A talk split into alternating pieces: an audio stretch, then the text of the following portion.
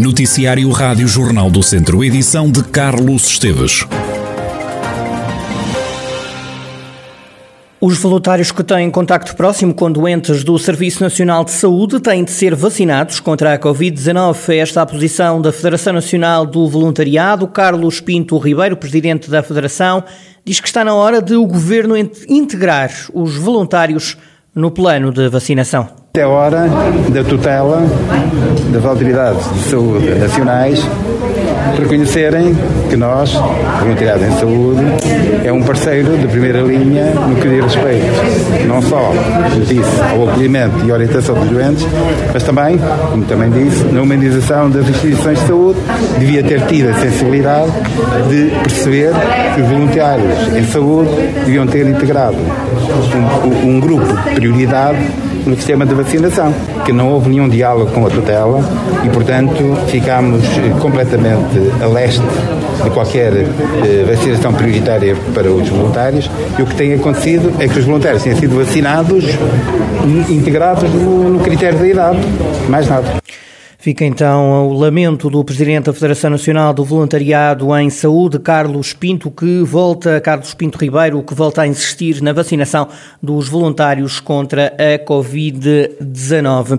Até agosto entram em funcionamento seis câmaras de videovigilância florestal na região Viseu de Lafões, no total de 17 que a comunidade intermunicipal vai instalar. As primeiras três, localizadas nos conselhos de Viseu, Vozela e Tondela, começaram hoje oficialmente a trabalhar dentro de três meses ficam operacionais outras três câmaras em Carregal do Sal, Nelas e Mangualde, que integram um sistema que vai estar a funcionar em pleno no verão do próximo ano, como adiantou o presidente da CIMA, Viseu de Lafões, Rogério Abrantes.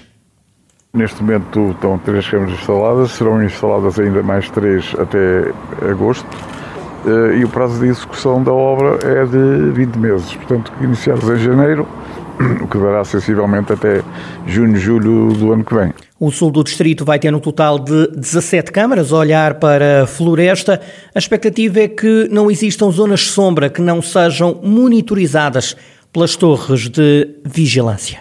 Pensamos que não, não é? mas eh, só no fim de termos as 17 câmaras instaladas é que poderemos analisar eh, se na realidade existe alguma zona de sombra, não é? Portanto, mas eh, penso que todo o território irá ficar coberto. Este projeto vai custar 3 milhões e meio de euros e está a ser executado em conjunto com a CIM de Coimbra. No total dos dois territórios estarão a controlar as matas 37 câmaras. As imagens captadas pelas câmaras de videovigilância florestal estão a partir de hoje então a ser visualizadas por militares da GNR na sala de controlo do Comando Distrital de Operações de Socorro de Viseu, o QDOS. Cada torre tem quatro câmaras, como explica o Relações Públicas da GNR de Viseu, Tenente Coronel Adriano Rezende. Cada torre tem instalado quatro câmaras. Uma de monitorização, que roda 200, 360 graus, como vocês podem ver, está a rodar. Uma de uh, detecção e acompanhamento, que desde o momento em que a gente detecta uma coluna tem a oportunidade de fazer zoom e acompanhar o que está a acontecer. E uma de infravermelhos, que permite detectar pontos quentes. E tem também uma câmara, que é uma câmara de segurança às instalações, visualiza tudo o que é o perímetro da própria torre, por uma questão de vandalismo, de uh, limitar ou mitigar circunstâncias de vandalismo que possam acontecer. Sistema que trabalha 24 horas por dia, 7 dias por semana. As câmaras têm um alcance de 60 km, detectam uma coluna de fumo a 20 km. O sistema vem complementar os meios que a GNR já tinha disponíveis. É caso para dizer que o Big Brother chegou às florestas da região de Viseu. Foi detido um homem de 44 anos que tentou matar a tiro a companheira de 42 em Cambres, no Conselho de Lamego. O suspeito agrediu a filha da vítima, de 21 anos, e pôs-se em fuga. O Tenente-Coronel Adriano Rezende, Relações Públicas da GNR de Viseu, explica o que aconteceu. A guarda tomou conhecimento de disparos sobre uma senhora na zona de Cambres, afirmou que havia um suspeito em fuga, foi colhendo informações de quem poderia ser, vindo a perceber que era um cidadão da zona de Rezende e já no início de noite acabou por localizá-lo na zona de Campo Enfeito, área já de Castro onde acabou por abandonar a viatura e acabou por se entregar. O homem já tem antecedentes criminais. O cidadão em causa já tinha estado preso por violência doméstica, e efetivamente utilizou uma arma de fogo que, por circunstâncias talvez alheias a ele, acabou por não tirar a vida ainda à senhora no momento. Tenente Coronel Adriano Rezende, Relações Públicas da GNR de Viseu, a detalhar a detenção de um homem de 44 anos que tentou matar a tiro a companheira de 42 anos em Cambres, no Conselho de Lamego.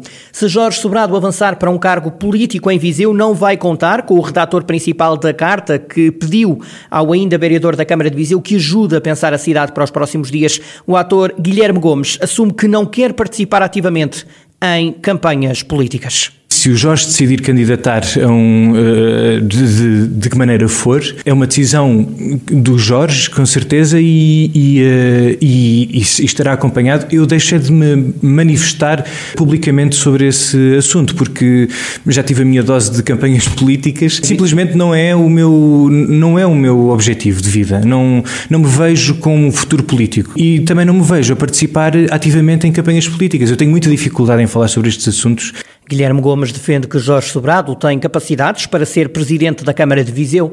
O ator defende que o ainda vereador se poderá rodear de pessoas muito capazes. Enquanto eleitor, eu pessoalmente teria, teria muito interesse em, em, ler um programa feito pelo Jorge, pelo Jorge Sobrado e teria muito interesse em analisá-lo e levá-lo a, a, sério. Acredito piamente na capacidade do Jorge de fazer uma equipa. E a equipa, pelo menos 21 pessoas, mais agora, já tem, já tem aqui uma boa. Mas eu não sei se as pessoas que estão a fazer, que assinam esta carta estariam dispostas para, ser, para fazer parte de uma equipa decente. Eu, por exemplo, não estaria. Risca já essa possibilidade. Risca já essa possibilidade, até porque já tenho muitos planos para, para os próximos anos e que não passam pela política, mas observo no Jorge, conversando com o Jorge, acho que é uma pessoa que é capaz de fazer rodear por pessoas muito capazes. Portanto, se desta carta nascer um movimento independente ou uma colagem a um partido já existente, não lhe faz espécie? Se esta carta de se desenvolver para uma campanha política, eu provavelmente não participarei na campanha, simplesmente porque não me interessa. A carta assinada por várias personalidades, a maioria ligada à área da cultura, tem gerado críticas desde que foi publicada. Uma das críticas é a de que os subscritores fazem parte de um lobby da cultura. Guilherme Gomes rejeita esta crítica. Subscreveram este movimento várias personalidades ligadas à área do espetáculo e não só. Até ao final do mês, Jorge Sobrado ficou de dizer que papel quer assumir nas próximas eleições autárquicas. Estas e outras declarações do redator da carta Viseu Agora, Guilherme Gomes, ator, para ler em detalhe em jornaldocentro.pt, num dos artigos da newsletter semanal do Jornal do Centro, estará online amanhã, sábado, logo pela manhã.